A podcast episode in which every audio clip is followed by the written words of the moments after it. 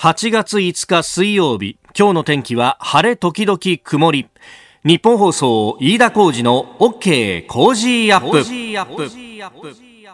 朝6時を過ぎました。おはようございます。ニッポン放送アナウンサーの飯田浩司です。おはようございます。ニッポン放送アナウンサーの新行市佳です。ニッポン放送飯田浩司の OK! Cozy up!。この後8時まで生放送です。まあこの番組朝6時から始まりますのでまあ大体ですね4時過ぎにはまあ会社に入って準備をしだすっていうような、うん、えー、毎日を送っております。でそうするとまあ大体起きるのがですね3時か3時ちょい前後とというようなね、感じになるんですが、まあそのぐらいに起きてですね、まずあの、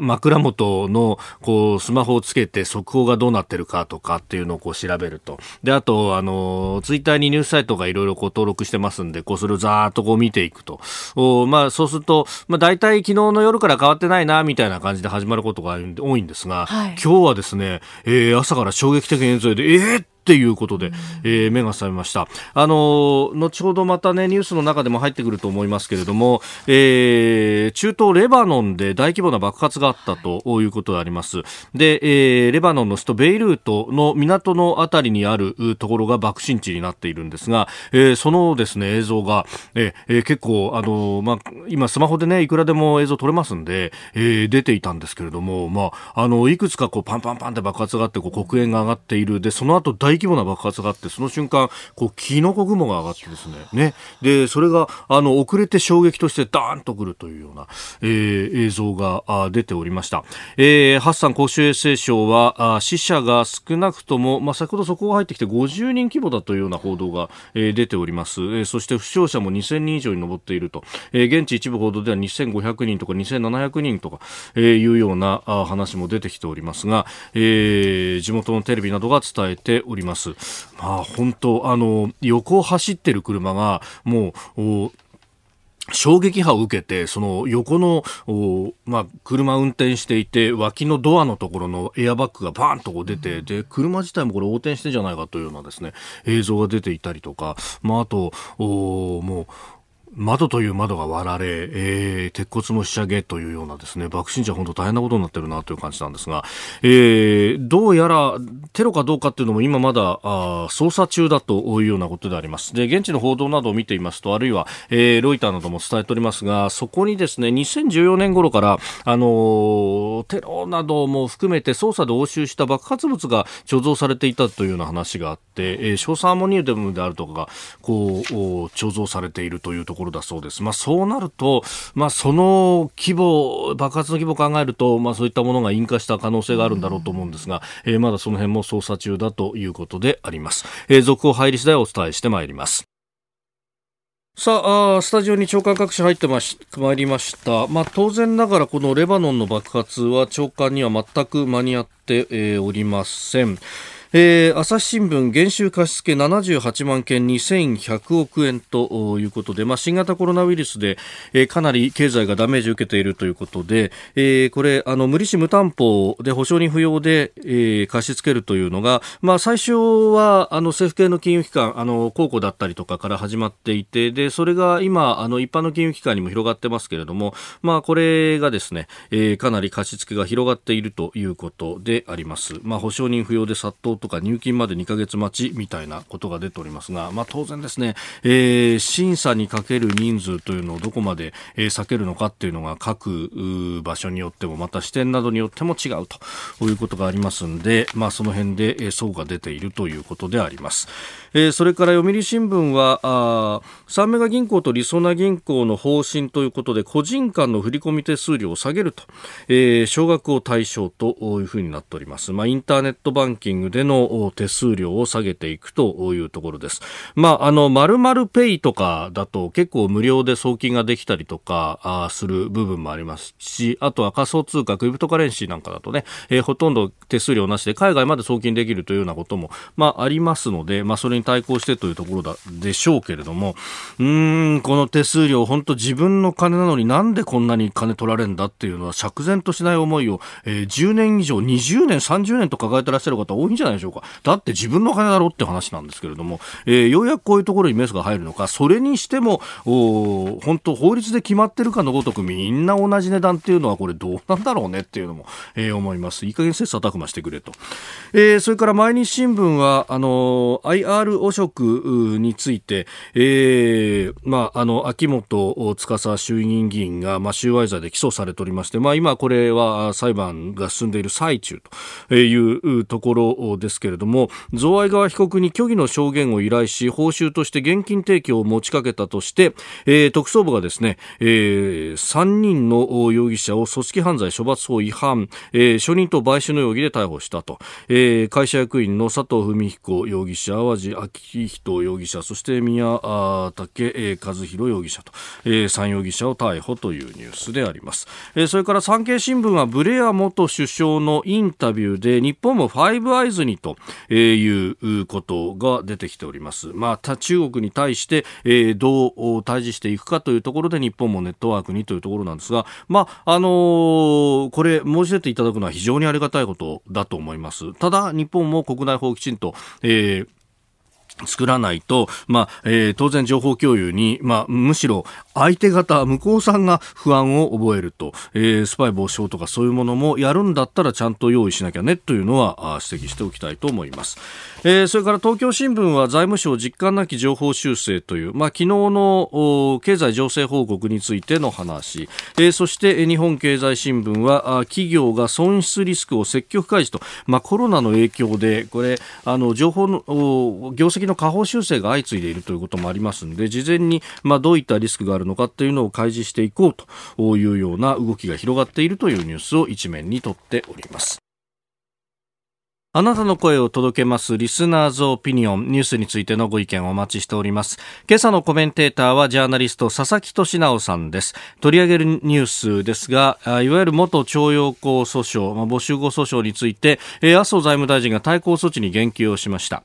それから新型コロナウイルスについて加藤厚生労働大臣が緊急事態宣言の再宣言の可能性について言及をしているというところです。それからあの国家安全保障会議について、えー、さらに NHK の中期計画、中期経営計画案で、えー、TikTok についても聞いていきましょう。今週はご意見をいただいた方の中から毎日抽選で3人の方に千葉県果樹園芸組合連合会から梨の香水1箱をプレゼントしています。発送は梨の収穫後になります。産地直送でお届けします。ポッドキャストをお聞きの皆さんにもプレゼントが当たるチャンスです。番組ホームページにもプレゼント応募フォームを作りました。こちらに住所やお名前を登録してご応募ください。ここが気になるです。えー、まずですね、えー、レバノンの爆発ですけれども、ハッサン公衆衛生省は大規模爆発による死者50人、負傷者2700人に上ったと明らかにしたと、えー、そこが入ってまいりました。地元メディアが伝えているということです。まあ、状況を見ますと、死者数、それから負傷者数、もっと増えそうな感じもありますね。近隣から、あの相当救急車を出して、で、対応に当たっているけれども、なかなか追いついていかないと。いうようなことであるとか混乱を極める病院の映像なんかも出てきております。さあ、そんな中ですけれども、各社ですね、えー、経済面で報じております。日本経済新聞は一面の記事でも伝えてますが、えー、雇用調整助成金について来月末に一応の期限を迎えるんですけれども、この特例を延長すると。まあ、これ、あの、かねて自民党の岸田政調会長などがね、えー、延長へということを、まあ、週末のテレビ番組などでも言っていたことですけれども、えー、これが方針として上がってきたということです。まあ、年末までの延長時軸に厚生労働省は検討しているということなんですが、まあ、あの通常は1人1日あたりの助成額の限度が8330円ということになってますがこれが新型コロナウイルス対策の特例措置で、えー、1日あたり1人1万5000円まで引き上げられているとで当初はかなり煩雑な、えーあの、いろんな事務手続きをしないと、あるいは、あの、様々な書類を出さないと、えー、これが受けられないというようなこともあったんですけれども、だいぶ簡素化されてはきているということも伝えられております。で、今のところですね、あの、すでに5851億円を、7月の末までに支給をしたということであります。で、あの、休業者数の数ですけれども、まあ、これがですね、あの、必要には至ってないないけれども仕事を休んでらっしゃる方、要するに雇用調整助成金の、まあ、対象となるような方々とも言えると思うんですが、えー、先週末、7月の末にですね、6月のあの労働力調査が出ました。まあ、これであの失業率等々も出ていたんですが、その数字の中にですね、休業者数というものもあって、えー、236万人と、えー、236万人が、この、今、休業という状態。まあ、この人たちが今度失業ということになってしまうと、一気に失業率が跳ね上がるということにもなってしまいます。あの、今のところ足元の失業率は2.8%と、未だに3%割り込んではいるんですけれども、これ休業者の方々が一応雇用者ということになってますんで、えー、その分で、まあ、数字が出てきている部分があるということですんで、まあ、これ、えー、いきなりこうやめるわけにもいかないというところで、まずは年末まで延長と、まあ、ただこのコロナウイルスの状況というのを考えると、果たして年末までの延長で足りるのかというところ、残り3ヶ月、えー、2020年度中はこれ続けなきゃいけないのかというようなこともですね、えー、考えると、まあ、3次補正ということがまた、えー、濃厚になってくるというところであります。えー、今のところ政府は1.6兆円を、まあ、手当てしているということですが、まあ、今後は政府内で財源の確保に向けて調整を進めるということであります。まあ、予備費だけで果たして足りるのかというところも含めて、えー、国会での議論が待たれるところですし、まあ、これをやっていても、まあ、ある意味出血を止めるという対症療法的なところでしかないと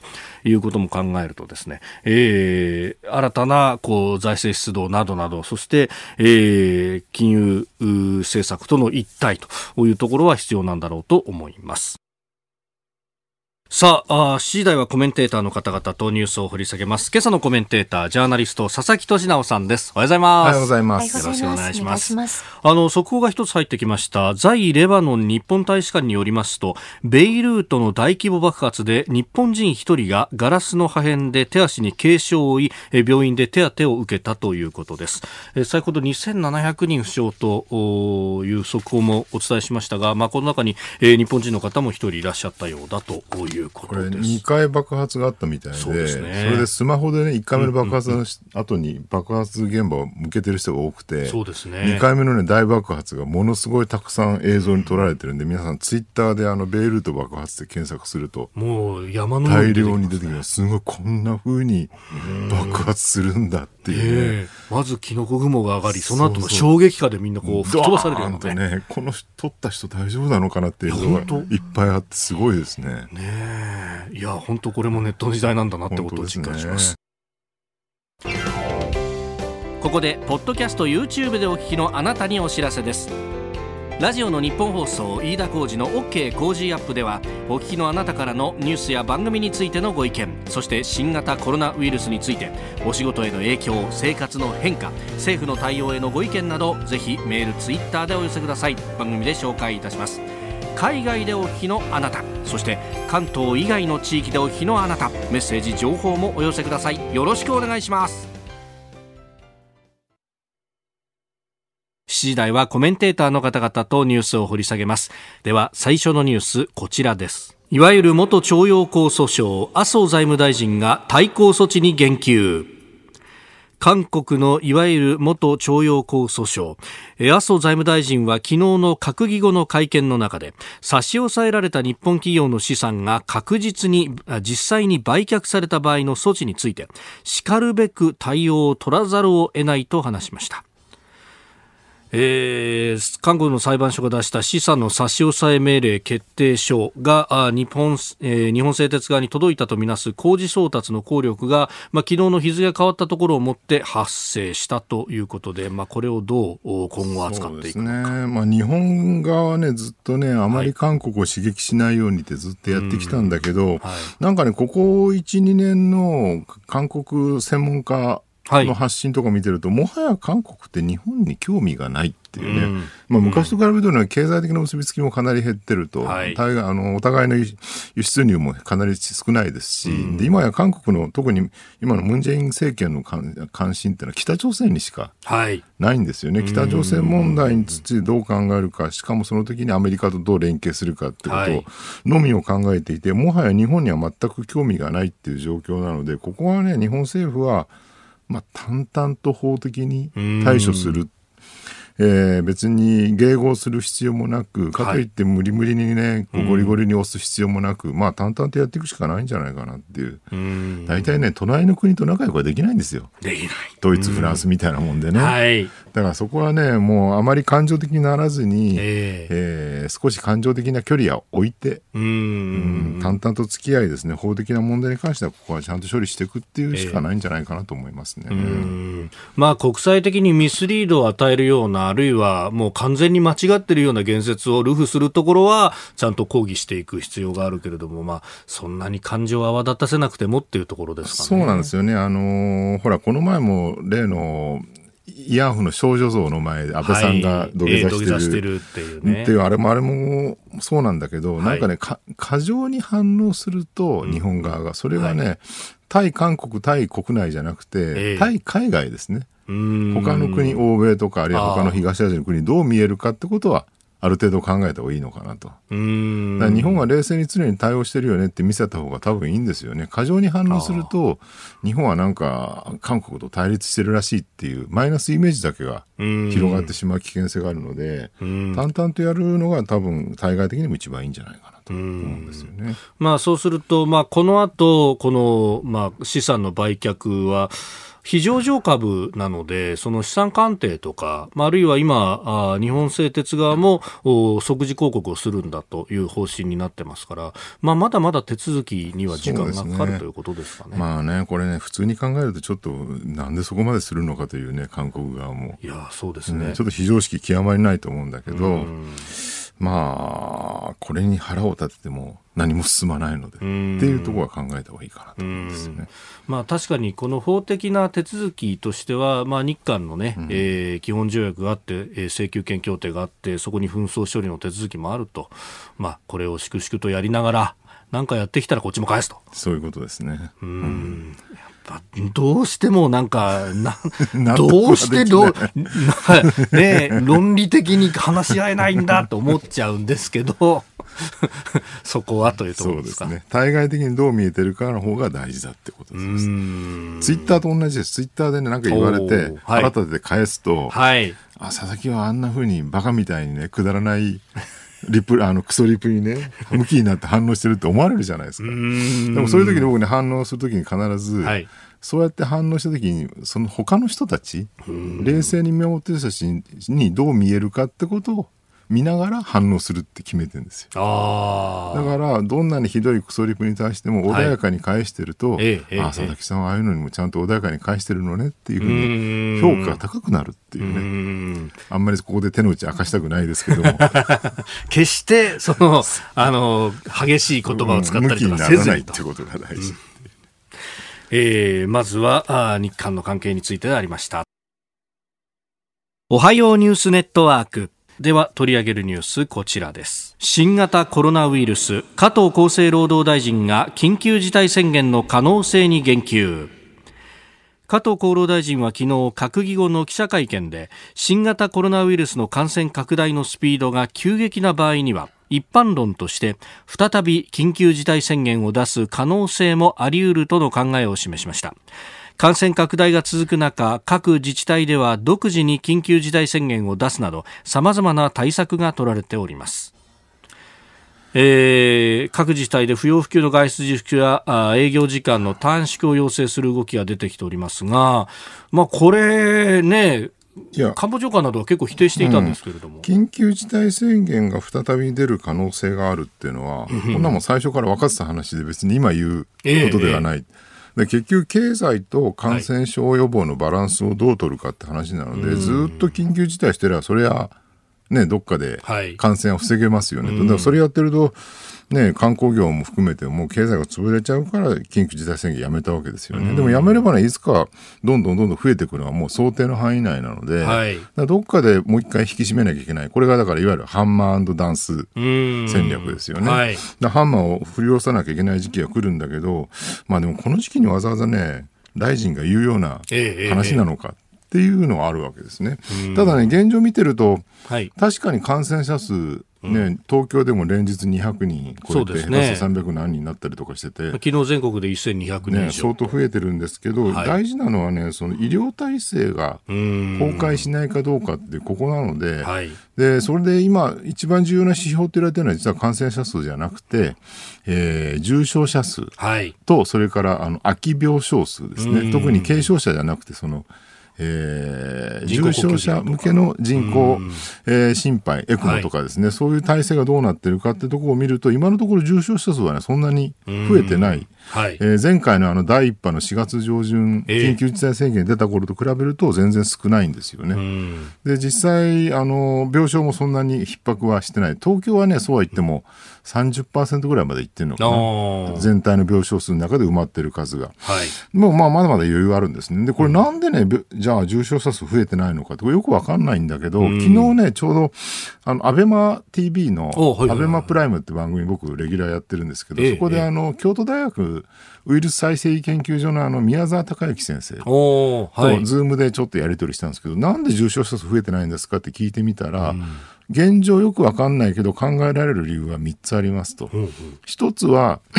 検査数増やしたので、感染者数が増えてるけれど、はい、実態はそんなに爆発してないって爆発してないって可能性と。うんうん、で、もう一個はね、まあ、これも最近よく言われてるんだけど、ひょっとしたらウイルスが弱毒化してる。弱まってるかもしれないっていう可能性。はい、で、もう一個が、うんまあ、夏場なので。うん、夏場なので、ね、そうそう、インフルエンザってやっぱ冬に流行る。そうですね。ですよね。はい。で、まあ、新型コロナもウイルスのあの、インフルエンザに似たようなもんですから、夏はだから収まってる可能性があるのかなと。ただ、どっちにしろどれが理由なのか、真実は現状ではわからないので、多分ね、次の、その、それこそ第2波か第3波かわかんないけど、爆発する可能性は冬になると来るから、その時になってみないと、真相は分かりませんよねって話だったんですよ。まあ、条件が違いすぎるということですね。そうなんですよね。だからまあ少なくとも現状ね、そこまでえー、感染爆発する様子ではなく、うん、医療体制が崩壊するような状況でもないので、まあ、緊急事態宣言出ることは多分僕はないんじゃないのかなと。だからここでね、西村、はい、加藤大臣がですね、はい、わざわざこのこと言う必要なかったんじゃないかなという感じはすごくしますね。んなんかここで言っておくことで、うん、もう厚生労働省は言ったんだからね、みたいなアリバイ作りのようにも見えてしまいますね。そうなんですよね。まあこれメディアの側の問題もいろいろあって、野党とか、えー、なんか、緊急事態宣言とか出さないと、遅い遅い。何やってんだって文句を言い、まあ3月の終わりぐらいはそうでしたね。そうなんですで、緊急事態宣言出すと、経済壊す気かと怒り、はい、まあ何やっても批判の材料になりうる。だって結局誰が見てもどうなるか誰も分かんないわけですよね、うん、コロナの問題ってね。未来が予見できない。ない。そうするといくらでも批判のしようがあるわけだから、はい、その都度文句言い続けることは可能なわけですよ。後付けであの時どうしたんだっていうのを言い続けるそうなんですよね。で、それを言ってればなんとなく報道したような、はい、政権批判したら気になってるし、それにまた立憲民主党の蓮舫さんあたりが乗っかってですね、わーわーツイッターで言ったりすると、まあなんか仕事してる気になるんだけど、本当のところこれって、うんね対策ちゃんと見極めできるのって言って誰も見極めできないわけですから、はい、その都度その都度その場で判断していくしかないわけなんですよね。これね、国民の側も僕は同じだと思ってて、はい、結局、政府が何や、例えば GoTo やりましょうって言ったら、えー、そんなことしたら感染が増えるって言えるわけだし、じゃあやめますって言ったら観光業者を殺す気かって言えちゃうわけで、なんだって文句言えるわけですよね。はい、で、結局ね、もう最近思うんだけど、なんかこう政府が決めてほしいと、えー、で決めてくれたらあとは思う存分それを批判したい。って人が多すぎるよねっていうね。ん。なんかやっぱりもうちょっとね自分で判断した方がいいんじゃないのかなっていうね。例えば今回の GoTo に関しても、はい、えー、例えば菅官房長官がね規制はやめてほしいと。でも GoTo で旅館に行くのは OK ですよ、はい、それは矛盾してるってみんな怒るんだけど、えー、でもまあ高齢者とは会ってね、自分の親とか、でそれで感染させちゃったらやっぱりそこはすごい大変なわけじゃないですか、それだったらまだ旅館とかに泊まって、静かにご飯食べてね観光地巡ってる方が感染予防にはなるかもしれないと。もちろんどんちゃん騒ぎとかせずに、感染拡大防止をした上でというね。だから、3密にならなくて大声出さなければ問題ないっていうふうに、あの、コロナ分科会の尾身会長も言ってるわけですから、はいうん、だそれは自分で判断して、でもそうは言ってもね、じゃあ、もう高齢の親がいてね、うん、ひょっとしたら来年はもう会えないかもしれないっていう不安があるんだったら、じゃあやっぱり顔だけ見に行くっていうのもありだと思うし、うん、そこはそれぞれね、自分で判断すればいいと思うんですよ。確かに。で、それで、例えば相方にしても、あの、外の公園で、えー、2メーター間取ってとか、感染防止をした上で、こう、短時間会うとかだったら全く問題ないだろうと。ご飯食べるのでも横に並んで座るとかね。最後の晩餐方式でですね。横向かなきゃいいわけですから。っていうのはいくらでもやり得るわけですよね。はい、だからそれをね、自分で判断しないで、とにかく国に判断させようと。えー、で国に判断させた上で、もうそれにいいダクダクと従うか、そうでなければ、思う存分批判するかどっちかだっていうのはね、ちょっとあまりにも自主性がなさすぎるというか、ん。なんか批判してる側も、従ってる側も結局ねお上主義みたいなところから逃れられてないっていう感じはしますよね。まあこれだけねいろんな情報が出てきている中ってやってるわけで。調べればいろんなことが分かってくるそうなんですよね。旅行に行ってねそれはねキャバクラとかに行って向こうに感染させた石垣島みたいなケースもあるんでこれは本当にけしからんのだけどまあ静かに旅する分には全然問題ないんじゃないかなと思いますけどね個人的にはね。まあ近隣あまり遠くに行かないとかね。そうですね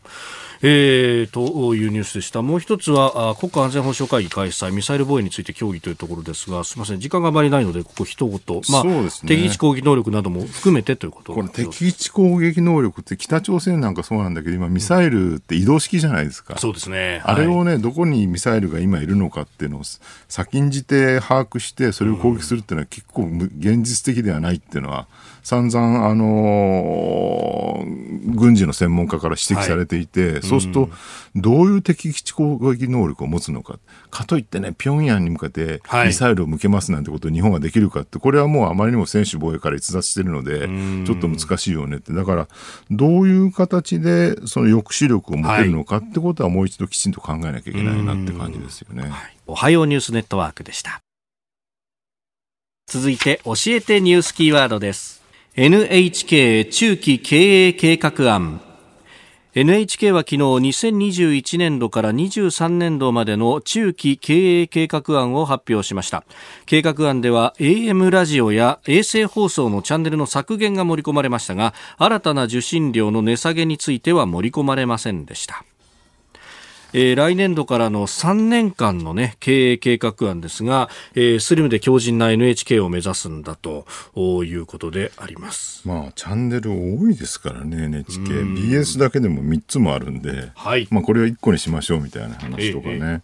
ただ NHK、これね、はい、まあ、政権との距離の問題とかもよく取り沙汰されたりとかね、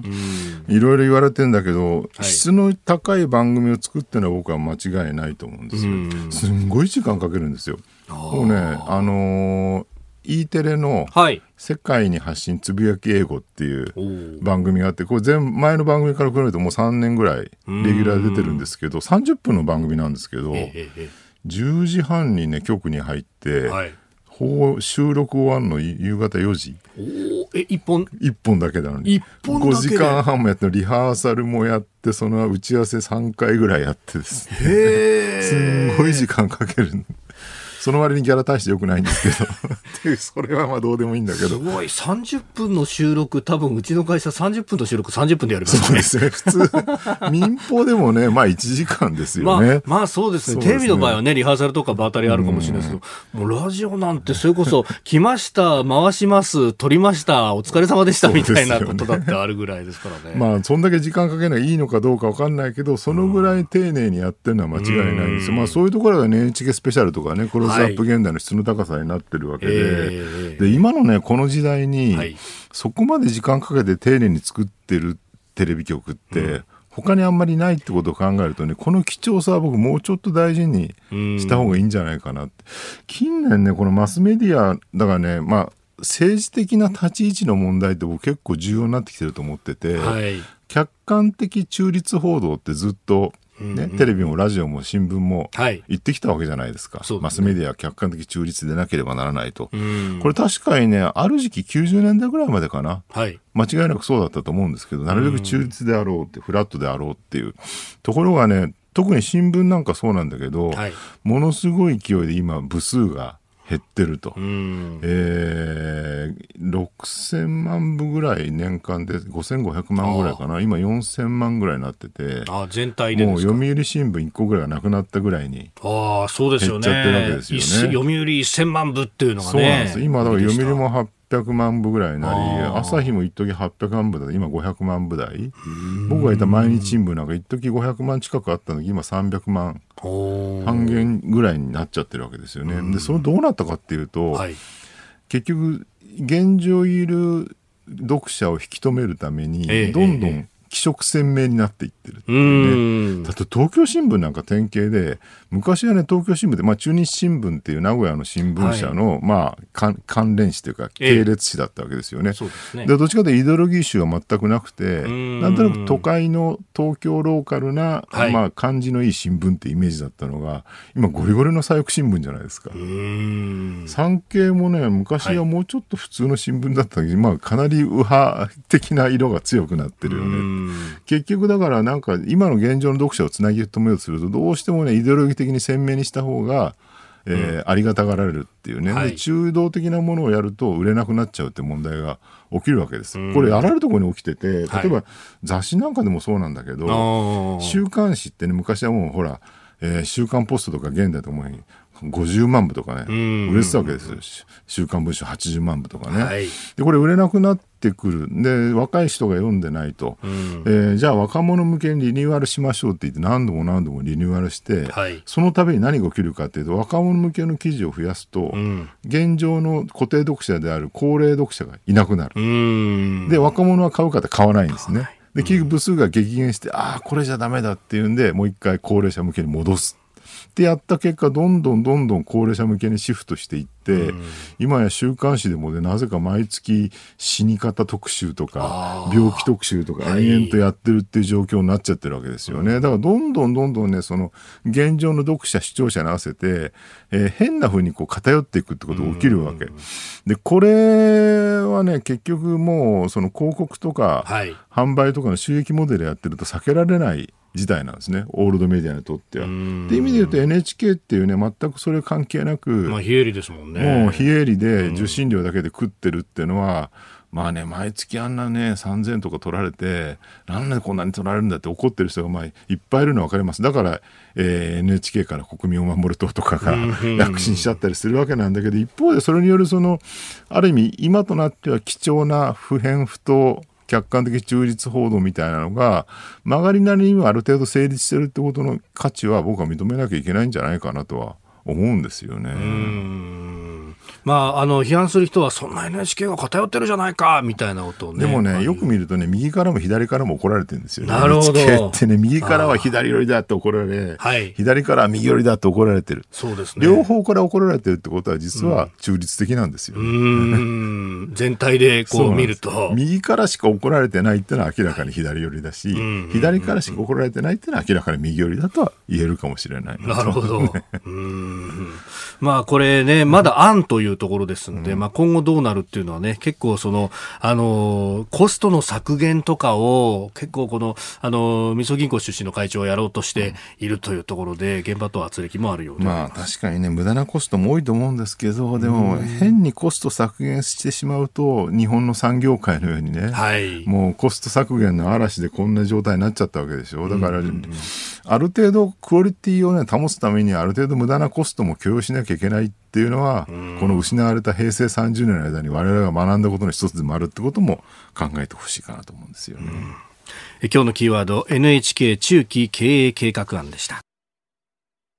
えー、メールやツイッターご紹介していきましょう。あの、雇用調整助成金延長へというニュースがありましたが、うん、しんちゃんさん、葛飾区45歳会社員の方、えー、確かに12月までの延長じゃ足りないかもしれませんね。えー、これからもしばらくの間、雇用を取り巻く情勢は悪化することはあれ、好転することはなかなか望めません。一方、私の会社も出勤日数が減って給料も減りましたが、それでも雇用は維持できています。それも雇用調整助成金があってこそだと思っていますと。あのこのままいくと来月で切れるというものですが、ね、これを伸ばすと。この段階でどうやって会社がね従業員守ってくれるかってところは試金石ですよね本当にね。今後回復するにしてもその土台というこの人の部分がねそうなんですよ。ねここで切ってしまったら将来的にはやっぱり加工を残すのは間違いないと思うのでなんとか維持してほしいと思います。ここだけニューススクープアップです。この時間最後のニュースをスクープアップトランプ大統領がマイクロソフトの TikTok 買収を容認。合意期限は9月15日。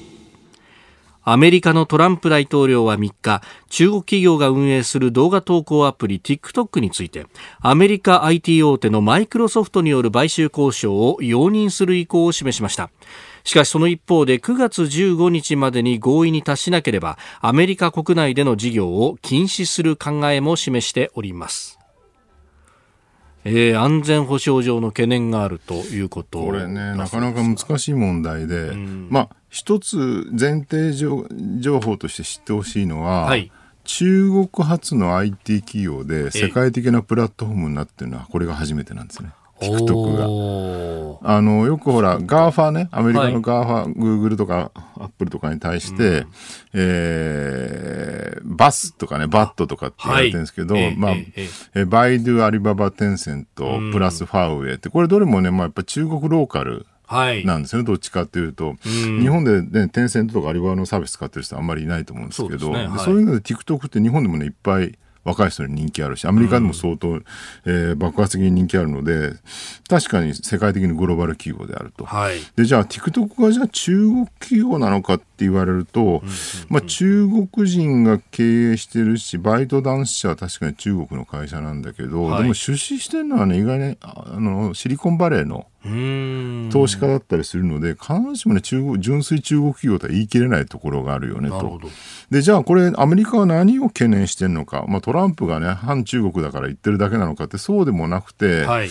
まあ、実際、その TikTok が、ね、個人情報を大量にユーザーとかのデータを持ってるわけでしょ？それを中国のサーバーに送信まあ、だから保存してると、それは中国政府の管理下にあるって話になっちゃうわけですね。はい、例えば我々日頃 Google のサービスとかみんな使ってるじゃないですか。えー、Gmail とか、えー、あるいは Amazon 使って Amazon で買い物してるよって、はい、そのデータはどこにあるかっていうと、まあ、日本国内にもあるし、アメリカのデータセンターにもあるし、はい、でも少なくとも中国にはないわけですよね。だから、まあ、アメリカのデータセンターに置いてあれば、アメリカ政府が見る可能性はなくもないんだけど、えー、まあでもそれは日米の関係でいうと、アメリカ政府が見たからといって、そんなに大きな問題はない、同じ民主主義国であるよねっていう安心感あると思うんですけど、やっぱり中国の政府が見るってことに対して、やっぱりかなり危機感を持つ人多いと思うんです。だって、この前ほら、香港で例の国家安全法ってね、はい、中国政府が施行したじゃないですか。えー、あれって、要するに反中国的な言説をしてると、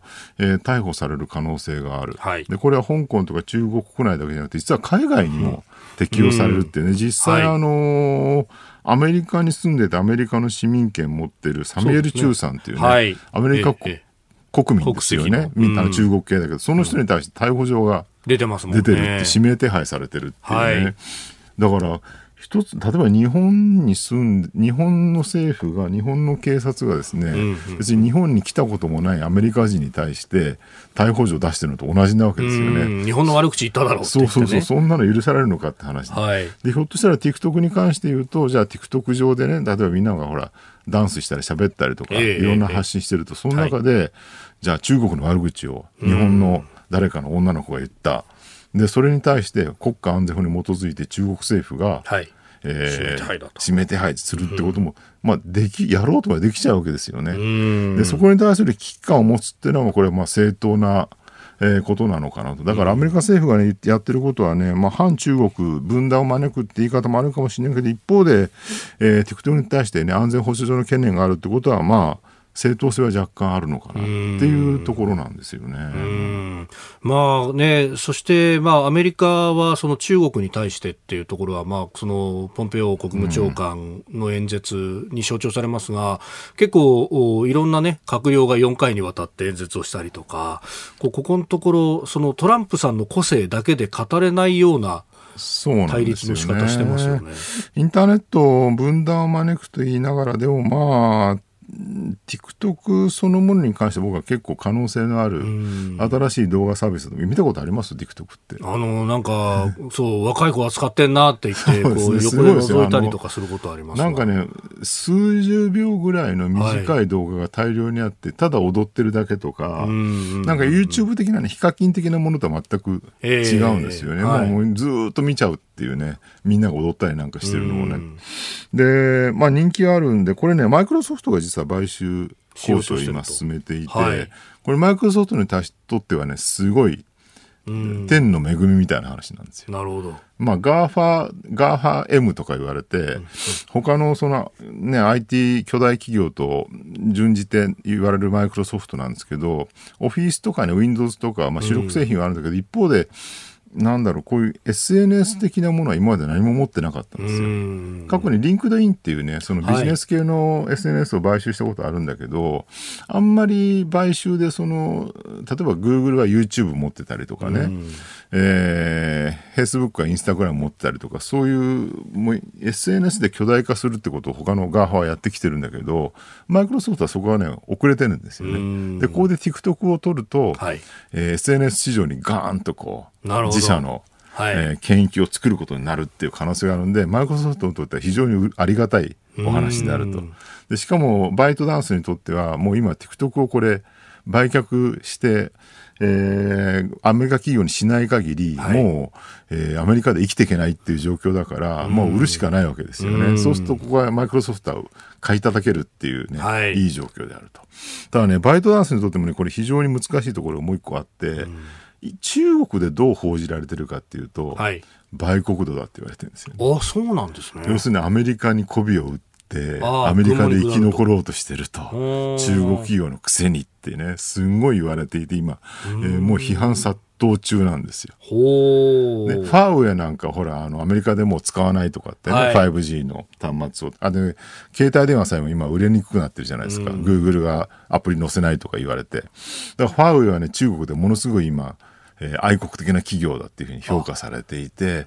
みんなでファーウェイのスマホを買って、ファーウェイを支援しようみたいなふうに言われてるんだけど、逆にバイトダンス TikTok はですね、売国度だって言われて怒られる。っていうね。だこのなんかナショナリズムとグローバルプラットフォームの狭間でですね、どんどんどんどん中国側とアメリカ側にインターネット企業が引き裂かれていくっていうね、まさにこれはね、ネットの分断になっていく状況が起きてきてるんだなっていうのはまざまざと思いますね。ネット空間の何かブロック化みたいなことにこれからなっていくそうなんですよね。まあ、だいぶ前からね、ほら、あの、万里の長城って。はい、って言われていて、えー、インターネット版の、もう中国内ではフェイスブックもグーグルも使えませんと、その代わり中国内でテンセントとかね、アリババとか、はい、えー、バイドゥが使えますよっていう分断が進んでたんだけど、これがまさに、ね、進むことになるのかなと。で、実際アメリカ、特にトランプはね、ほら、前からデカップリングって言って、はい、グローバル経済をもう中国経済と、うん、えー、それ以外のアメリカ、欧米、日本の経済と分離するんだってことを言ってるわけで、うん、これがね、まさに、ほんそんなの分断できるはずはないんですよ。このグローバルなサプライチェーンが確固として起きてる状況の中では。でもそれを無理やり分断させようっていう動きをずっとアメリカ政府はやってきたんだけど、これがね、ひょっとしたら本当にそうなってくるのかなっていう、ちょっと感じもします。それが、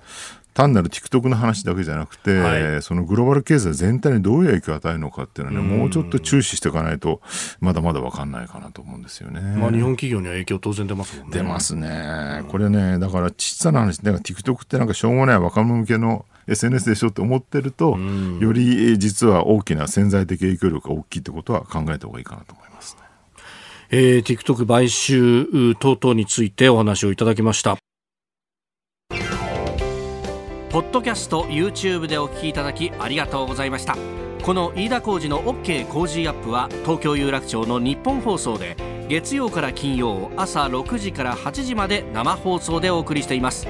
生放送を聞き逃したあなたぜひラジコのタイムフリーサービスで新型コロナウイルスに関しての最新情報ニュースやスポーツエンタメなどをぜひチェックしてください。さらにこの番組では公式 Twitter でも最新情報を配信中。スタジオで撮影した写真などもアップしています。そしてもう一つ私飯田浩次夕刊富士で毎週火曜日に飯田浩次のそこまで言うかを連載しております。こちらもぜひチェックしてください。